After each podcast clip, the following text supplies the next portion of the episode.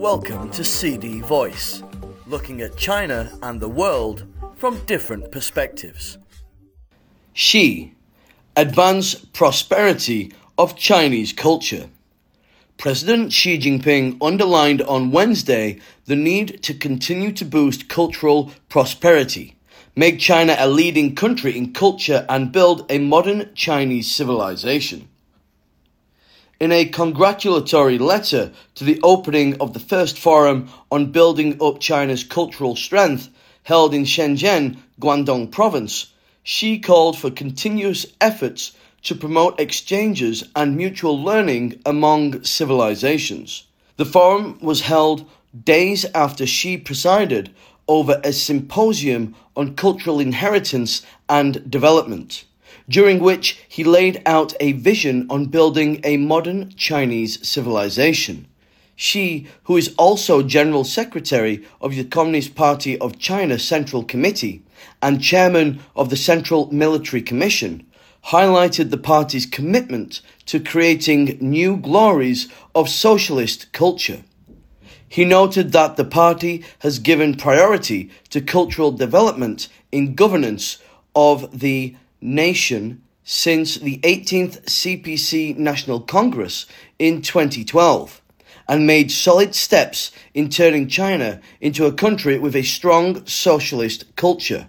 Xi called for the across the board implementation of the thought on socialism with Chinese characteristics for a new era and the guiding principles of the 20th CPC National Congress, which was held in October.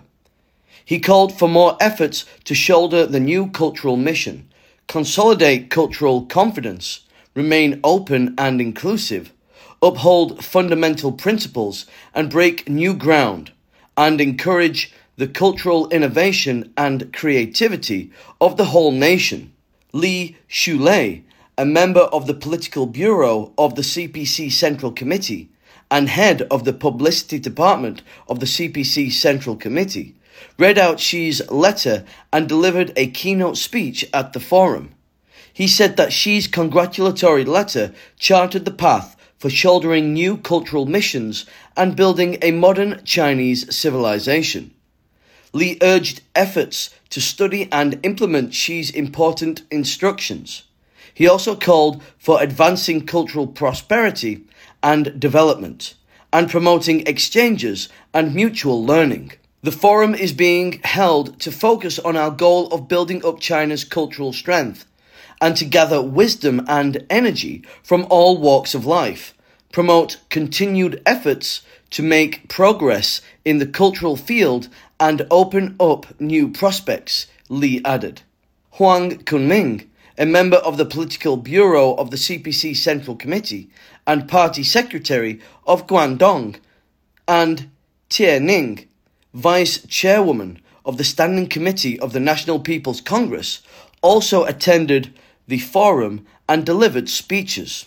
The forum, hosted by the Publicity Department of the CPC Central Committee, has the theme of Towards Greater Cultural Confidence and Mutual Learning Among Civilizations. It brought together officials from news organizations and publicity departments and scholars from think tanks. Wang Xudong, director of the Palace Museum, stressed the importance of preserving cultural heritage in building up cultural strength.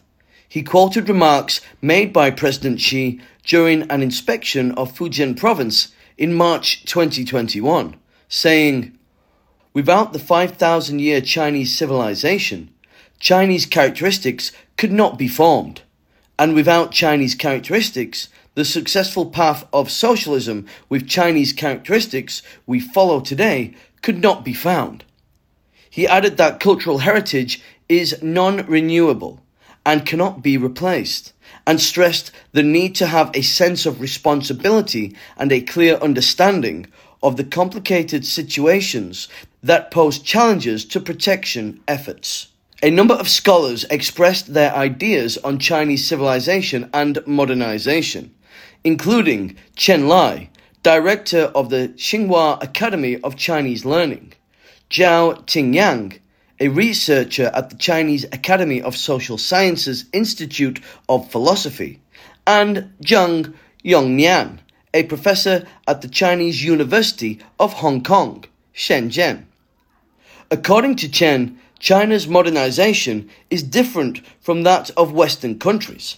Some foreigners consider Confucian culture and modernization to be contradictory, but that's not true. People who grow up being influenced by Chinese culture and accept Confucian values can certainly achieve outstanding economic progress, said Chen. Zheng agreed, highlighting the contributions made by Chinese civilization to the world's modernization, mainly in technological inventions in ancient times, as well as in political systems and philosophical concepts. Zhao pointed to obstacles in communication between different civilizations and offered suggestions to overcome these.